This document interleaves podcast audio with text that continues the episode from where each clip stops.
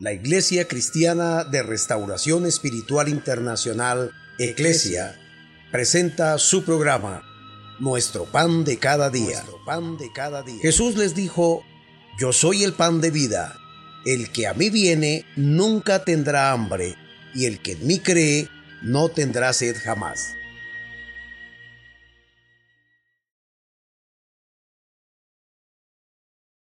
Dios les bendiga. Su pastor y amigo Óscar Orjuela Gómez. Ya hemos avanzado en este discipulado. Ayer estuvimos tratando el tema del juicio ante el gran trono blanco. Todos los pecadores condenados. Y ahora, ¿qué pasará con aquellos que, después de salir de ese reino milenial, viven para Dios y lo aman? Bueno, a esto le hemos intitulado Los cielos nuevos y la tierra nueva. El profeta Isaías anunció esta verdad 700 años antes de que viniera Jesucristo y dice en el capítulo 65 verso 17, porque he aquí que yo crearé nuevos cielos y nueva tierra, y de lo primero no habrá memoria, ni más vendrá al pensamiento. Así como Satanás, los demonios, todas las almas de los pecadores, profeta, falso y anticristo, confinados para siempre jamás, donde Dios nunca se acordará de ellos, pues ahora Dios va a preparar una tierra nueva. Aunque ésta en el milenio sufrió una transformación en beneficio de la raza humana reinante, Dios todo lo hace perfecto y bueno. Digámoslo de esta sencilla manera. La casa, que es esta tierra, fue manoseada por el diablo, por el pecado, por la maldad, y ya Dios ha deshecho para siempre toda esa basura pecaminosa, Satanás, sus demonios y todos los seguidores. ¿Qué pasará de aquí en adelante? Bueno, se empieza una era nueva que se llama precisamente la era eterna. Pero para que sea esa era eterna, Dios, en su justicia, en su bondad, en su amor, su misericordia, en su grandeza, en su poderío, crea un cielo nuevo y una tierra nueva. Diferentes. Y dice que de la pasada, es decir, de esta donde estamos actualmente, no habrá más memoria de ella. ¿Significa esto qué? Que en esa nueva era, en la era eterna, en la era de la perfecta comunión con Dios, como al principio de la creación del ser humano, no existirá dolor, tristeza, amargura, pecado, maldad, una vida maravillosa. El profeta Isaías lo dijo en su último capítulo, capítulo 66, verso 22, porque como los cielos nuevos y la nueva tierra que yo hago permanecerán delante de mí, dice Jehová, así permanecerá vuestra descendencia y vuestro nombre. Refiriéndose pues a Israel y a esa multitud que se irá multiplicando dentro del reino milenial no perecerán más, permanecerán. Esto muestra que, que una vez destruyó Dios a la raza humana en el diluvio universal. Ahora la va a destruir con fuego. Sí, eso dije, ya lo vamos a mirar. La destruirá con fuego, pero hará una tierra nueva y un cielo nuevo. Y allí, en esa creación nueva de Dios, como hay criaturas nuevas, que no van a volver a pecar nunca jamás, vivirán con el Señor por los siglos de los siglos jamás. Y nosotros ya sabemos que somos la esposa de Él, entonces estaremos reinando con Él siempre, por los siglos de los siglos jamás. Algo maravilloso, algo que solamente cabe en la mente de un Dios bueno, que pensó en todos, y que todos los seres humanos tenemos la misma oportunidad de pertenecer a ese maravilloso grupo selecto, solamente si voluntariamente le aceptamos y le reconocemos como nuestro Señor y Salvador. No habrá en esa nueva tierra y en ese nuevo cielo pecado. Se acabarán las mentiras, se acabará la envidia, el resentimiento, no habrá dolor, no habrá llanto, no habrá tristeza, un gobierno perfecto, maravilloso, una comunión plena, restaurada, todo el mundo viviendo en santidad para Dios, no va a haber adulterios, no va a haber fornicaciones, no va a haber brujos, no va a haber hechiceros, no va a haber envidia, no va a haber muertes, homicidios, mentiras, engaño, resentimiento, odio, maldad, no existirá para siempre jamás. Nunca más, para siempre. Porque, digámoslo de esta forma, así como Dios crea un cielo nuevo y una tierra nueva, pues de hecho hay un lago que arde con fuego y azufre, saturado de millones de millones de millones de personas perdidas. El falso profeta, el anticristo, el diablo, los demonios y todos los perdidos desde Caín en adelante. Allá, perdidos para siempre ellos. Y por otro lado, cielo nuevo, tierra nueva, para que more la justicia de ese Dios grande, misericordioso, santo, bueno, todopoderoso. No va a haber enfermedad, no va a haber dolor, algo maravilloso. No va a haber longevidad, nadie será anciano. Todos serán una eterna juventud, preciosa, para siempre, delante de Dios, en una perfecta comunión, donde todo es paz, donde hay armonía, donde hay una bendición maravillosa y especial. Pero, ¿qué va a pasar con esta tierra? Bueno, el apóstol Pedro, que tuvo esa manifestación de parte de Dios, dice en el capítulo 3, versículo 13, pero nosotros esperamos, según sus promesas, las promesas de Cristo, cielos nuevos y tierra nueva en los cuales mora la justicia. Dice el apóstol Pedro en su segunda epístola del capítulo 3, el verso 10, pero el día del Señor vendrá como ladrón en la noche, en el cual los cielos pasarán con gran estruendo y los elementos ardiendo serán deshechos. Eso es la primera parte, digamos, de su segunda venida. Y termina ese pasaje diciendo, y la tierra y las obras que en ella hay serán quemadas. Es decir, Dios tomará esta tierra, la consumirá con fuego, para crear precisamente el nuevo cielo y la nueva tierra donde mora la justicia. Qué palabra tan anhelada por el ser humano que haya justicia. Hoy vemos tantos crímenes y tanta impunidad precisamente por los sobornos de las autoridades. Qué triste, pero que va a ser una realidad en la eternidad. Dice el apóstol San Juan en el capítulo 21, versículo 1 de Apocalipsis, vi un cielo nuevo y una tierra nueva, porque el primer cielo y la primera tierra pasaron y el mar ya no existía más. Y este es el final relato de lo que acontecerá. Ahora, sobre ese cielo nuevo y esa tierra nueva, dice la escritura, que descenderá a la nueva Jerusalén. ¿Qué es eso, pastor? Una ciudad de oro. Una ciudad de oro con cimientos de piedras preciosas, con unas puertas de perlas, donde Dios estará allí siendo, no habrá día ni noche allí, porque el Cordero Jesucristo será quien le da luz a esa gran ciudad, donde vivirá la amada del Señor, los servidores de Dios y multitudes de personas, de familias, viviendo en la eternidad para siempre jamás con nuestro amado Señor y Salvador. No hay muerte, no hay dolor, no hay enfermedad, toda lágrima será enjugada de los ojos del el dolor de las personas, un reino maravilloso, una etapa que no se terminará jamás. De hecho, alguien preguntó, ¿cómo puede uno describir la eternidad? Porque creo que esta pregunta todos nos la habremos hecho en algún momento en la vida. Me llamó la atención que alguien hizo una ilustración acerca de la eternidad y me pareció acorde y digna de ponerla aquí como una ilustración. Dijo alguien, supongamos que hay un mundo allá en otra parte y un pajarito viaja de ese mundo en el tiempo, millones de millones de millones de millones de años luz, y llega a esta tierra.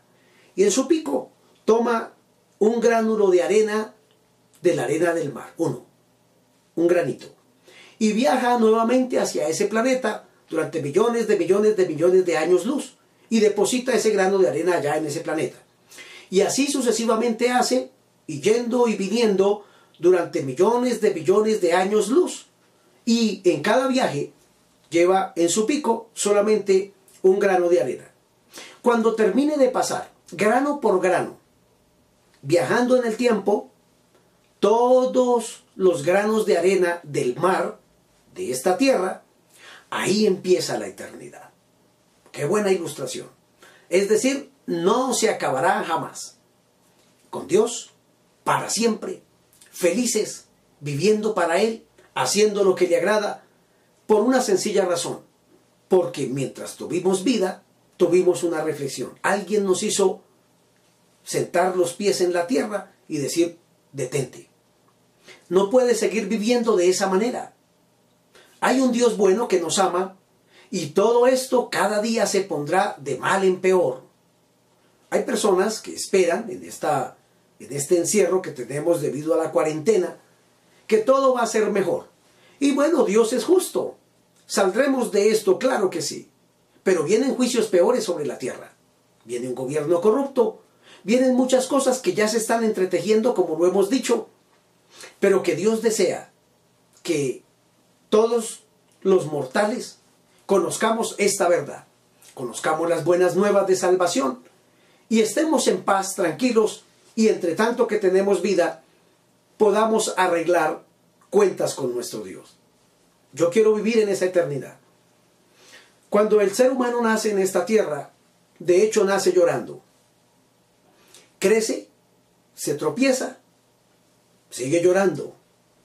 Va a la escuela, tiene que hacer tareas y sigue llorando. Crece, debe hacer oficios en la casa y ayudar a sus padres sigue llorando. Se enamora y sigue llorando. Se casa, dice que para arreglar la situación, pero sigue llorando. Se enferma, llora. Mueren sus seres queridos, llora. Sufre y llora. Y la pregunta es, ¿y en la eternidad? ¿No le parece triste seguir llorando por los siglos de los siglos jamás? Ah, entonces hay una separación de grupos. Solamente hay dos quienes estarán con el Señor para siempre jamás en un cielo nuevo, una tierra nueva, donde mora solamente la justicia de Dios. Y en otra parte, todos los perdidos, lamentando y gimiendo y sufriendo y siendo atormentados también por los siglos de los siglos jamás, por no haber aceptado a ese Dios bueno, a ese Jesucristo maravilloso, mientras tuvieron vida. Hoy es el día de salvación. De hecho, ¿cuántas personas que me escuchan en este momento, usted conoció a Dios, aceptó a Cristo, pero debido a las circunstancias que lo agobiaron, se apartó de Dios? Si hablo con esa clase de persona que se apartó de Dios, bueno, yo le voy a decir, no tiene que volverse a convertir al Evangelio, usted ya está convertido. Lo que pasa es que se apartó del Señor, se alejó de Él. ¿Qué le puedo decir en esta hora? Vuelva a Dios. Acérquese a Él que los brazos del Maestro están abiertos para decirle, te amo, te he estado esperando todo este tiempo, esperando que voluntariamente reflexionaras y te dieras cuenta lo difícil, lo duro, lo amargo que es vivir sin mí. O le pregunto, si usted se ha apartado de Dios, me pudiera contestar afirmativamente, no, la vida es mejor sin Dios, muchísimo mejor. Sin Dios vivo en paz, vivo tranquilo, nada me atormenta, nada me acongoja, no peco, vivo feliz, tranquilo, en paz, libre. Estoy seguro que no es esa la condición. Todas las personas que les he podido compartir y que se han apartado de Dios, todos me han dicho lo mismo. Cada vez que iba a dormir, pensaba que en ese momento podía morir y la condenación me estaba esperando. Es lo que ellos me han dicho. Esperando un día, si Dios me diera la oportunidad de volverme otra vez a Él. Pero había algo que no me dejaba. Era como una fuerza mayor que me poseyó y que me impedía acercarme a Dios. Yo sí quería acercarme a Dios, dicen. Yo quería volver. Pero me parecía ahora más difícil y decía, no, es difícil vivir la vida cristiana, no puedo. No, no puedo, yo creo que me voy a perder. Sin embargo, dicen, dentro de lo más profundo de mi alma, de mi ser, de mi espíritu, había como una esperanza, algo que me decía, inténtalo, puedes volver, Él te va a recibir, Él no te va a condenar. Bueno, tristemente lo que sucede es que a veces algunas personas no vuelven a Dios, no vuelven a la comunidad, a la iglesia donde pertenecían a esa congregación que los alimentaba, porque tristemente encuentran allí personas que les van a juzgar, a criticar, y tristemente algunos ministros también lo hacen. Pero bueno, no estoy hablando de los que hacen mal el trabajo. Lo que le estoy diciendo es que hoy hay una oportunidad de salvación de vida eterna para el que no conoce a Jesucristo. Y también que los brazos del Maestro están abiertos esperándole gustoso que hoy tome esa decisión y diga, Señor, tienes toda la razón. Me vuelvo a ti porque yo ya te acepté en mi corazón. Tú eres mi Señor y mi Salvador. Pero me había alejado, Señor, aquí estoy. También para que me laves de toda maldad de lo que he hecho. Señor, no me sueltes ahora de tu mano. Quiero vivir para ti siempre porque yo conozco esta verdad también. Por ello, si alguien hoy me escucha por primera vez y quiere aceptar a Cristo como su Señor y Salvador, lo puede hacer de la manera más sencilla. Dígale a Dios de todo corazón, Señor, aquí estoy. Estoy delante de tu presencia pidiéndote perdón y reconociendo mis pecados, mis faltas. He llevado esta secuencia, he estudiado y me doy cuenta realmente que es duro lo que vendrá como castigo eterno para todo aquel que no vive para ti. Por eso hoy te acepto como mi Señor y Salvador personal. Perdona todos mis pecados, Dios. Yo quiero pertenecer al grupo de tu esposa, de tu iglesia, de tu amada, de los salvos. Quiero vivir para ti, Dios. Ayúdame. Y te doy gracias por esta oportunidad que me das. Quiero vivir en el cielo nuevo y en la tierra nueva, porque estoy cansado de esta tierra, donde todo es corrupción, donde todo es maldad, donde nadie respeta al otro, pero quiero vivir para ti, Señor. Ayúdame a vivir y a correr esta carrera que tengo por delante. En Jesucristo, muchas gracias. Amén. Si usted ha hecho esta oración sencilla, bienvenido a la familia de Dios. Nos quedan unas pocas lecciones para terminar este discipulado y muy pronto podernos ver cara a cara y poderle llevar a las aguas del bautismo, felicitarle, abrazarle y decirle bienvenido al trabajo de extender el reino de los cielos para la gloria del Señor. Es decir, que yo estoy seguro que muchas personas podrán de aquí en adelante transmitir esta verdad a otros para que ellos también conozcan al Señor y saber qué hermoso que mis familiares, mis seres queridos, mis amigos, los he ganado para el reino de los cielos y allá vamos a disfrutar todos en bendiciones maravillosas por los siglos de los siglos jamás. Eso depende solamente de cómo usted visualice esta verdad y comparta esta verdad con otros. Dios les bendiga si Él nos regala un día más de vida. Mañana aquí estaremos trayendo el pan de cada día con cosas maravillosas y especiales. Nuestro pan de cada día. pan de cada día. Jesús les dijo, yo soy el pan de vida. El que a mí viene nunca tendrá hambre, y el que en mí cree no tendrá sed jamás.